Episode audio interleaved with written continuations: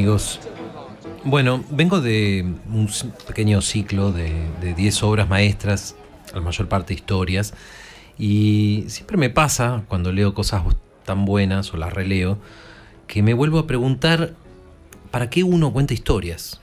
¿Por qué alguna gente cuenta historias? Y pensando en esto, me acuerdo, por ejemplo, de Las Mil y Una Noches.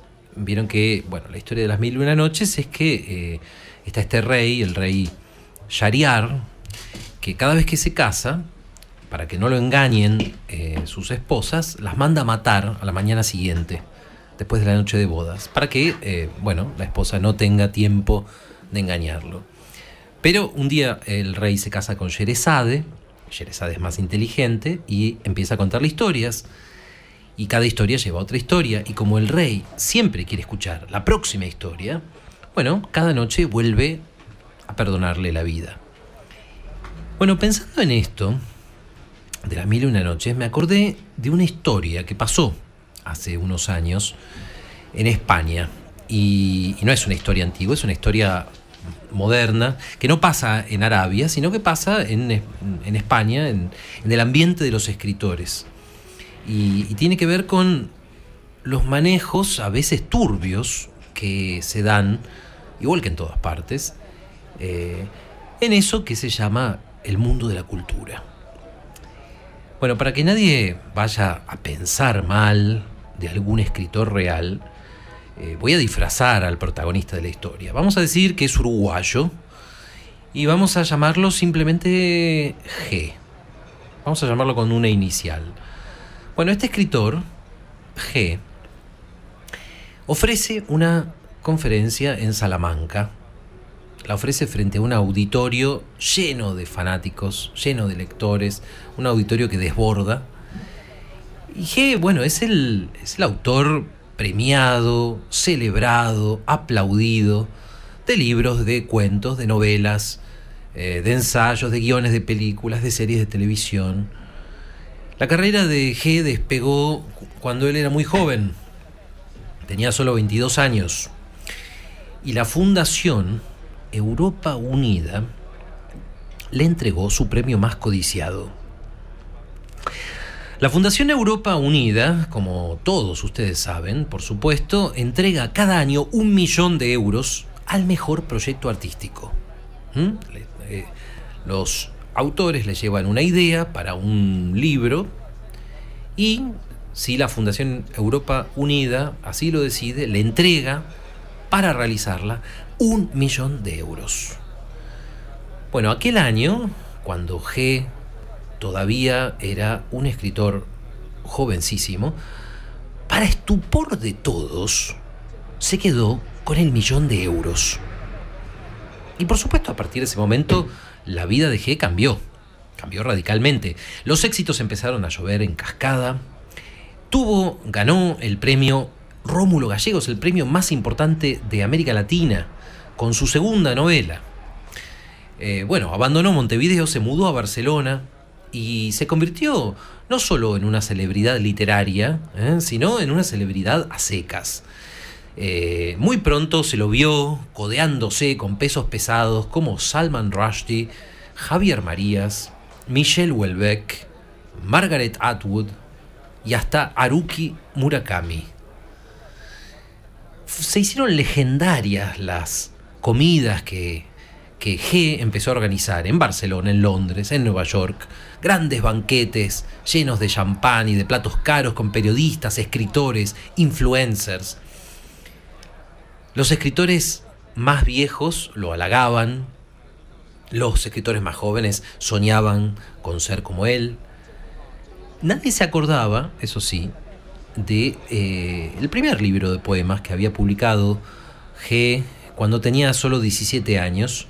Ese libro está olvidado. Pero todos saben que ahora, haga lo que haga, organice lo que organice, eh, escriba lo que escriba G, va a ser un suceso mundial.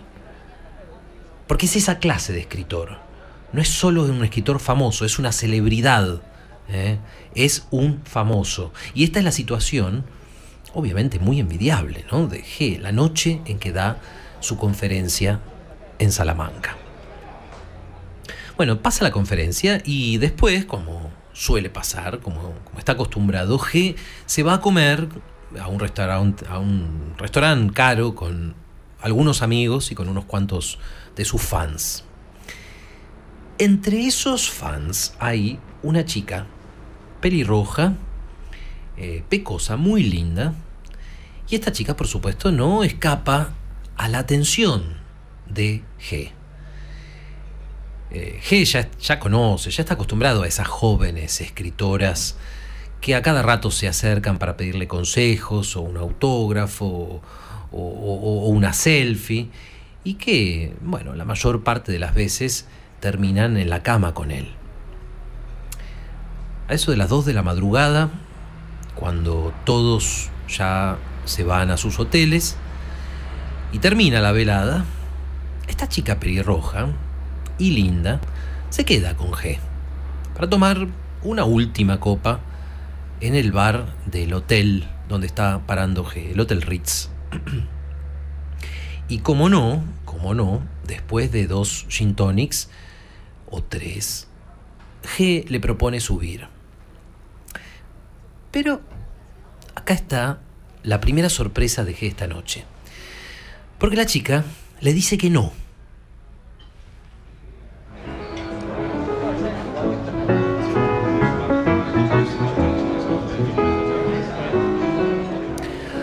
Le dice que no y eh, es un poco fuerte porque G no está acostumbrado a que le digan que no. Así que, ¿qué, va a hacer? Redobla los esfuerzos para seducirla, se esfuerza en impresionarla. Eh, le cuenta sus éxitos, le cuenta eh, anécdotas graciosas o charlas con escritores famosos eh, que son sus amigos, pero no solo escritores, también con políticos como Tony Blair o como Hillary Clinton, o bueno, celebridades como Bill Gates o como Mick Jagger. Pero al rato, G se da cuenta, porque G, ojo, será muchas cosas, pero no es estúpido, se da cuenta de que la chica pelirroja no es de las que se impresionan con el éxito. Y cuando entiende esto, G cambia de estrategia. Y le dice, si te cuento algo terrible de mí, esto le dice G, si yo te cuento algo que me podría arruinar si se llega a saber, ¿Vos subirías conmigo a la habitación? Puede ser, dice la chica pelirroja. Puede ser. Está bien, le dice entonces G. Yo te voy a contar algo que nadie sabe. Yo supongo que vos ya sabés, le dice G a la chica pelirroja, que mi carrera tomó vuelo cuando la Fundación Europa Unida me premió con un millón de euros. ¿Sí? Sí, dice la chica pelirroja, pero eh, discúlpame, ya deberías haber entendido que a mí el éxito no me impresiona. No, no, es que no te voy a contar mi éxito, la interrumpe G. No, no, no, no voy a eso. ¿Qué dirías si yo te contara que yo nunca recibí un millón de euros? ¿Cómo nunca recibiste un millón de euros? dice la chica. No, no. ¿Y qué dirías si te contara que no hubo ni premio, ni millón de euros, ni proyecto artístico, ni nada. ¿Qué dirías entonces? La chica no entiende nada. Pero, pero ¿cómo me decís esto? Si salió en todos los medios. Y además, eh, algún proyecto había, porque vos publicaste una novela dos años después. Cuando escucha esto, G mueve la cabeza, le da otro sorbito a su gin tonic y le dice que todo fue un fraude. La fundación no tenía ese dinero, aunque nadie lo sabía, y el cheque que le dieron no tenía fondos. Ahora sí logré interesarte, dice G. Bueno, sí, dice la chica, ahora me estás interesando. Sí, reconozco que ahora me estás interesando. Y diciendo esto, la chica pelirroja agrega una cosa que le da un vuelco a esta historia. Lo que agrega la chica pelirroja es, me estás interesando mucho porque yo soy oficial, soy fiscal adjunta de la Oficina Anticorrupción. Soy fiscal de la Oficina Anticorrupción y estoy investigando irregularidades en la Fundación Pérez Galdós, que es el antecedente de la Fundación Europa Unida. En otras palabras, te estoy investigando a vos y acabo de grabar todo lo que dijiste. Bueno, ante esto G se queda mirándola. Y después de una larga, muy larga pausa, le pregunta, eh, pero entonces me vas a mandar a la cárcel? Todavía no lo sé, le dice la chica pelirroja. Lo voy a pensar. Lo voy a pensar mientras me contás el resto de tu historia. Entonces G suspira y empieza a contarle la historia desde el principio.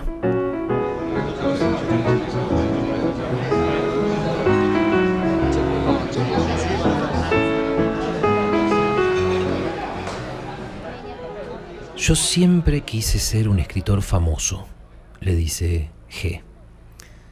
Siempre soñé con el glamour del mundo de la cultura. Soñé con los viajes pagados, los hoteles de lujo. Soñé con los premios, las comidas con colegas famosos, con estar en la tapa de las revistas y, en todos los medios digitales y que los fans me, me persigan para pedirme autógrafos. Yo no quería tanto escribir, sino ser un escritor famoso. ¿Sabes cuál era el problema? Que no tenía talento. Bueno, corrijo, tenía un pequeño talento, un talento que no alcanzaba. Cuando tenía 17 años escribí mi primer libro, un libro de poemas. Cuando se publicó, me di cuenta de que era un libro bastante bueno. Pero justamente, era bastante bueno, pero no era muy bueno. No era lo suficientemente bueno para darme la vida de escritor que yo quería. Fue un golpe darme cuenta de eso. Pasé cerca de un año deprimido. Incluso llegué a pensar en matarme. Pero entonces un día supe de la Fundación Europa Unida y de su premio. Igual que todos los escritores latinoamericanos eh, que han publicado, aunque sea un libro en su vida, yo daba talleres literarios. Y bien, una señora que ya tenía 80 años y que venía a mi taller, y que era muy brillante, me contó una idea que tenía para una novela. No sabes, era una idea genial, una idea como yo nunca podría tener. Al poco tiempo, antes de haberla escrito, la señora murió de un infarto. Yo presenté esa idea al premio de la fundación y lo gané. Pero acá no termina la historia. Viajé a España para recibirlo. Pero la noche antes de la ceremonia me llaman por teléfono. Eran los directivos de la fundación. Me hicieron ir a su oficina en medio de la noche, en absoluto secreto, y me dijeron que había pasado algo muy grave. No sabían cómo, pero al parecer habían sufrido un desfalco. Como sea, el millón de euros no estaba más. Había desaparecido. No había dinero. Así que iban a suspender la entrega del premio. Yo en ese momento pensé un poco y tuve una idea. Tal vez fue la única idea genial que tuve en toda mi vida. Yo les dije, no hagan eso, no suspendan la ceremonia. Porque la fundación va a quedar en ridículo. Ustedes van a perder sus trabajos. Van a tener que cerrar. No es así. Ustedes necesitan que ese premio se entregue y yo necesito un millón de euros. Pero... Pero si acabamos de decírselo, le dijeron. No hay un millón de euros. Sí, pero eso lo saben ustedes, les contesté. Pero no tiene que saberlo nadie más. Ustedes mañana hagan la ceremonia, digan sus discursos, déjenme hacer mi discurso, entréguenme el cheque. No importa si el cheque no tiene fondos. Eso no importa. Yo no necesito cobrarlo. Yo lo único que necesito es que el mundo crea que me gané un millón de euros. La, chica pelirroja escucha toda esta historia y le dice, no sé, no me cierra. ¿Y qué pasa con las novelas y los cuentos que publicaste? ¿O me vas a decir que se siguen muriendo señoras talentosas de tu taller? No, no hace falta, le contesta G. ¿Vos realmente no entendés cómo funciona el mundo de la cultura? Yo te explico, funciona igual que la política igual que los negocios, igual que todo. Es una cuestión de expectativas. ¿Lo podés entender? Cuando yo, frente a las cámaras, frente al mundo entero, mostré el cheque por un millón de euros, que era un cheque sin fondos, bueno, yo dejé de ser el que era y me convertí, bueno, en ese que el mundo cree que soy. Yo nunca más pagué un pasaje de avión, nunca pagué más un hotel, nunca pagué una comida. Y es normal, porque como todos creían que me había ganado un millón de euros, bueno, todo el mundo estaba feliz de invitarme a viajar, a comer, a, alojarme en lugares suntuosos. Y vos tenés que entender que la celebridad se alimenta de celebridad. Los escritores famosos que se sientan a mi mesa, en las comidas que yo organizo, no, no, no convencieron a los críticos de que yo soy un buen escritor. Nadie los puede convencer de eso, pero convencieron a otros de algo más importante. Convencieron a los medios, a los medios, de que mi cara y mi nombre en sus páginas les van a traer muchos clics y muchas suscripciones. Y siempre funcionó. La chica pelirroja escucha esto y sigue dudando. No sé, no me explicaste de dónde vienen tus libros. De algún lado vienen. ¿Vos leíste mis libros? le pregunta G. La chica pelirroja reconoce que no. Y no, por supuesto, dice G. Nadie los leyó, o casi nadie. Y además a nadie le importa. Y menos que nadie me importa a mí. Nadie se niega a prestarle plata a alguien que tiene un millón de euros. Eso lo sabes. Bueno, con esos préstamos yo le pagué a un equipo de ghostwriters para que, eh, bueno, reciclaran novelas históricas, novelas clásicas, en el estilo que me atribuyen a mí. Cuando alguien señala el parecido, cuando alguien incluso me acusa de plagio, bueno, yo explico que es un homenaje o que mi novela dialoga con los clásicos con mis premios, con mis derechos de autor, que son enormes, voy devolviendo lo que me prestaron. ¿Vas entendiendo? ¿Hace falta que te cuente más? Toda mi vida es una estafa. Toda mi vida es un esquema de Ponzi de la cultura. ¿Entendés lo que te digo? Toda mi vida es una construcción enorme, monumental, hecha de tapas de revistas, de premios, de cuentas de Twitter y de Instagram que tienen millones de seguidores, de homenajes, ¿eh? de tapas de revistas, y en el centro de todo eso hay un enorme vacío, que soy yo. ¿Está bien? Esa es mi historia. Y ahora que la conoces, ahora que conoces mi historia, bueno, ya está, podés entregarme si querés. Salvo que, que no me creas o que no creas en esa verdad horrible que yo descubrí hace tanto tiempo.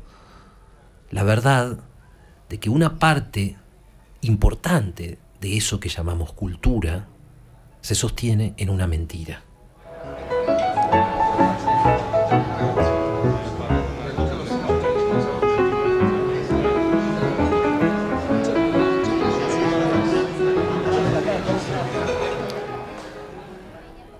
Estás equivocado, le dice la chica. No, estás equivocado, yo te creo sin ningún problema. Y después de decir esto, le da a G la segunda y la última gran sorpresa de esa noche. La chica pelirroja le dice, no me cuesta creerte porque yo también te mentí. yo no soy fiscal de ninguna oficina anticorrupción. ¿Y quién sos? le pregunta G. Soy lo que vos creías cuando empezó esta noche. Una joven escritora. Una joven escritora ambiciosa que quiere aprender a escribir. Pero me estoy llevando de esta noche mucho más de lo que esperaba. Yo supongo, le dice la chica pelirroja, yo supongo que te parecerá un trato justo si, a cambio de no denunciarte, esta noche me quedo con tu historia para mi primera novela. Cuando G se recupera de la sorpresa, lo piensa un poco y acepta el trato. Pero último momento le dice, escúchame, igual, igual podríamos subir a mi habitación, ¿no te parece? le dice. La chica consulta su reloj, sonríe y contesta, no puedo. Mi tren sale mañana a las siete y media. Me levanto temprano. Algunos de nosotros trabajamos. Es un oficio muy duro escribir. Hay que trabajar desde el comienzo del día hasta el final. Así que no, muchas gracias. Pero si querés, podés invitarme el último gin tonic.